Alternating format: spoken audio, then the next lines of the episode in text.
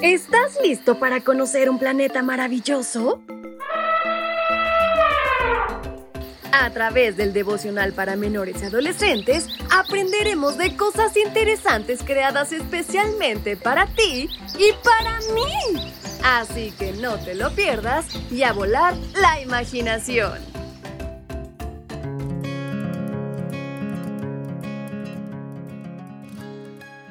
¿Conoces algunos animales del bosque? Pues hoy hablaremos de uno muy interesante. No te lo puedes perder. Bienvenidos sean todos a su devocional para menores y adolescentes. Su amiga Fabi les acompaña y les invita a prestar muchísima atención a nuestra gran reflexión que lleva por título Un oso grande, malo y furioso. Y el versículo que nos acompaña lo podemos encontrar en el libro de Salmos, capítulo 37, versículo 8. Deja el enojo, abandona el furor. No te enojes, porque eso empeora las cosas. En lo profundo de un bosque, un oso hambriento se topó con un árbol caído en el que las abejas habían hecho un enorme panal de miel. Como seguramente sabes, a los osos les encanta la miel. Así que el oso decidió que tenía que probar el dulce néctar.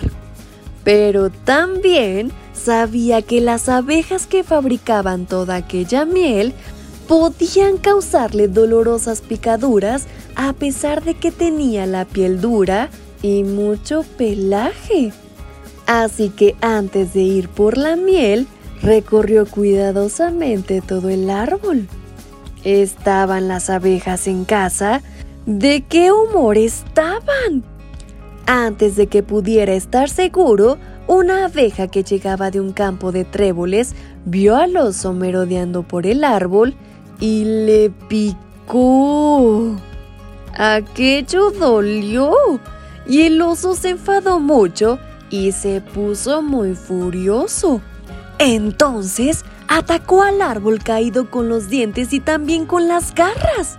Estaba tan enfadado que le daba igual que las abejas estuvieran o no en casa. Quería miel y ese era su objetivo. Ninguna picadura de abeja iba a detenerlo.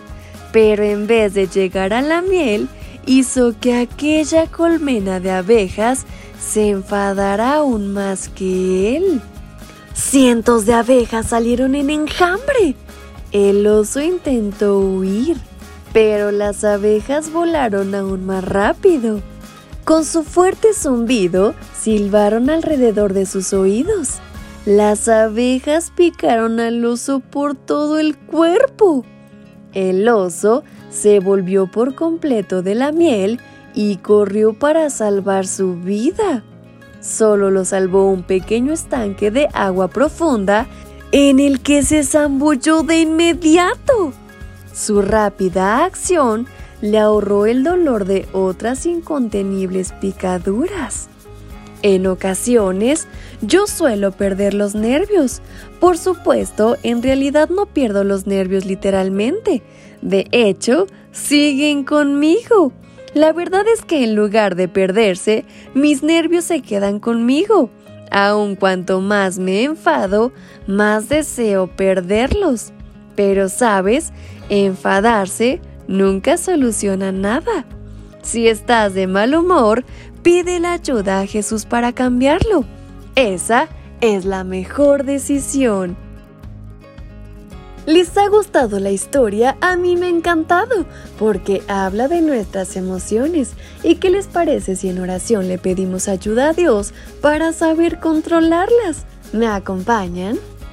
Querido Padre, ¿sabes? Hay veces que las circunstancias de la vida nos hacen enfadarnos, pero en este día y conforme lo aprendido, queremos pedirte que tú nos ayudes a controlarlas que nos ayudes a ser el reflejo de Jesús para todos los demás. Ayúdanos a no enfadarnos y sobre todo tener un amor como el que tú tienes. En el nombre de Cristo Jesús. Amén.